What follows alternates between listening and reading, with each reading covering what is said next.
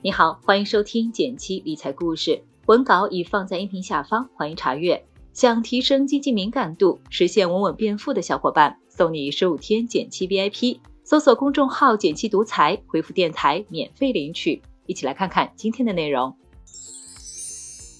我们曾经收到过不少关于副业的问题，有的人做得如火如荼，一边赚钱一边增加人生经验，而有的人做啥啥不成。除了亏钱长教训，其他一无所有。面对同样的火热副业需求，有人却提出了不同的思路，并且如今的店铺营收加总已经超过了每个月三十万。今天想来和你分享监督员这个新职业背后的一些底层逻辑，还挺值得参考的。做监督师这个点子，早在疫情来临之前就出现在曙光的脑海中了。那时他的表妹在学校工作，经常和他抱怨。学校安排下来的事情，同事们总喜欢拖延，这样一来，大把时间都花在了等待和交付上，工作效率就提不上来。读书时还有家长、老师监督，成年后走出校园了，就凡事靠自律，而自律很难。于是曙光想，人们是不是需要有一个专门的监督员去监督他们每天的任务完成进度呢？二零一七年的时候，他开了第一个监督员网店。客户下单，曙光就会成为他的监督员。他一天会设置十几个闹钟，提醒客户到点该做什么，现在完成进度如何。从开店起，他对每一单都十分珍惜。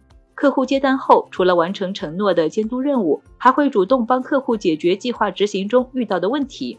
然而那时候网店兴起，大环境的规范度不够，不少店把力气用在宣传上，客户接单后体验骤降。这也让这种无实物的生意在当时整体客户信任度并不高。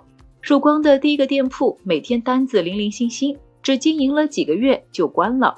但他并没有放弃监督员的生意，中间也做过其他的网店，经历过好几次失败后，还是坚定监督员有前景。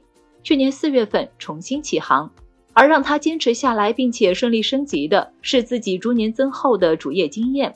一直在电商行业工作，他更加懂得了如何科学运营管理。如今对电商的游戏规则也如数家珍，在面对一些恶劣竞争行为时，他也知道如何去维权和应对了。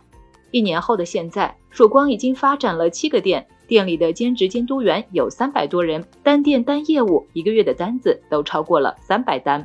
现在曙光做监督员已经有六年了，核心业务依然集中在两块。一个是考试，一个是减肥。看到这里，你可能会问：现在市场上已经有很多时间管理、饮食健身 APP，为什么还需要监督员呢？关键点一：提供情感价值。市场营销学中有个词叫做情感销售主张。简单来说，消费者会为赋予产品的情感价值买单。在自律的过程中，我们会遇上的最大阻碍就是孤单。曙光说。他对监督员的要求不单是每天到点提醒，还包含着附加的服务。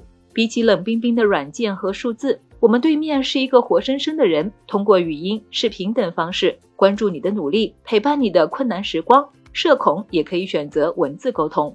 很多客户心里憋了好多话，不能和亲近的人说，只能和他们说。在监督的同时，也会力所能及的提供一些心理上的疏导和陪伴，情绪上的安慰和聆听。另外，客户在执行计划中也会遇到各种问题，监督员也会一起帮忙优化客户的计划表。比如，一个客户觉得从睁眼到闭眼都应该用在学习上，安排的十分紧凑，坚持了一两天想放弃，监督员会协助他一起重新定计划，每隔一小时提醒他喝水、起身，尽量劳逸结合，并且鼓励他坚持下去。情感陪伴加半定制化的服务。让监督员人的特性大大突出，在当下这个人人担心被机器取代的时代，这样的新职业反而练就了不怕被替代的特性。很快，监督员这个行业迎来了大批竞争者。如果你现在打开手机，在电商平台搜索监督员，就有三十多个店铺。在小红书上，和监督员相关的帖子也有上万个，而且大部分是个体户。但如果仔细看一些评价或者帖子，你会发现两个现象。一是价格参差，监督员服务从零点五元到一千元不等，有一百六十六元一周的，也有八十元一个月的。二是乱象丛生，有人控诉监督员 PUA，有人觉得有了监督员反而多了个分心的渠道，也有人说监督员拿钱就玩消失。在低价竞争和行业信任危机下，要说看到后来者不慌是不可能的。但是曙光的店铺经营却几乎不受影响，定价是不低的，反而越来越好了。怎么破局的呢？这就在第二个关键点，兼顾对内管理和对外服务。一方面是前面也说过的，夯实最基本的监督业务，因为监督员们基本是兼职在做，身处全国各地，还有海外党。对内，曙光会给每一位监督员建立档案，和他们紧密复盘工作，根据订单情况派发一定比例的佣金，多劳多得，纳新和淘汰也都相对公平。他还会自掏腰包组织各种活动，鼓励大家集思广益，点子采纳可以获得三百到五百元的现金奖励。在日常工作中，监督员也可能会遇到客户骚扰等情况，强调以保护自己为最优先。监督员遇到突发情况，生活拮据，还可以申请补助。监督员们自己体验好，也会一传十，引荐合适的人，自发给需要监督员的朋友推荐。对外坚持半定制化、灵活的配合客户的计划表，比如有的客户在海外，会尽量派单给同一时区的监督员。客户如果对服务不满意，可以协调更换监督员或者退款。有了做的不好的对比，客户对他们的粘性反而更高了。另一方面，则是积极开拓自己和别人不同的竞争力。关键点三：创造独特卖点。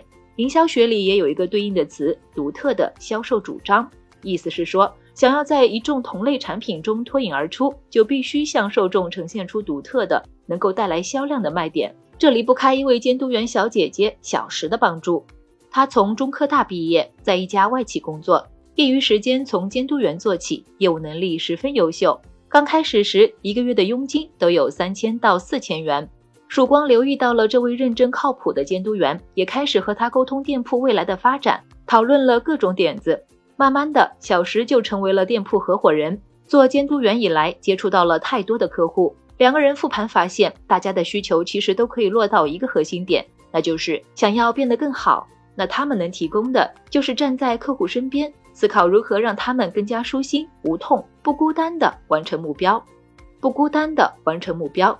比如考证，监督员如果和客户考的是一个证，客户的体验是很不一样的。又比如跳脱出固化的监督员性质，提供线上陪跑、女生例假温情陪伴。监督记账，杜绝超前消费，职业规划等等。于是，店铺的人才库进行了一轮又一轮迭代，招募了各行各业的监督员，从而更好的和客户需求匹配上。就像小石说的那样，我们不仅是把自己原来的业务做好，更重要的是我们要去创新，去做一些可能别人没有的东西。只有这样的话，我们才能够一直往前走。好了，关于线上挣钱的故事，就先和你分享到这里。如果你对这类话题感兴趣，点个赞告诉我吧。未来我们整理更多赚钱故事分享给你。别忘了根据音频开头的提示，免费领取十五天减七 VIP，和我一起持续学习，享受稳稳变富的感觉吧。订阅内容每周一到周五，减七在这里陪你一起听故事学理财。我们下次见，拜拜。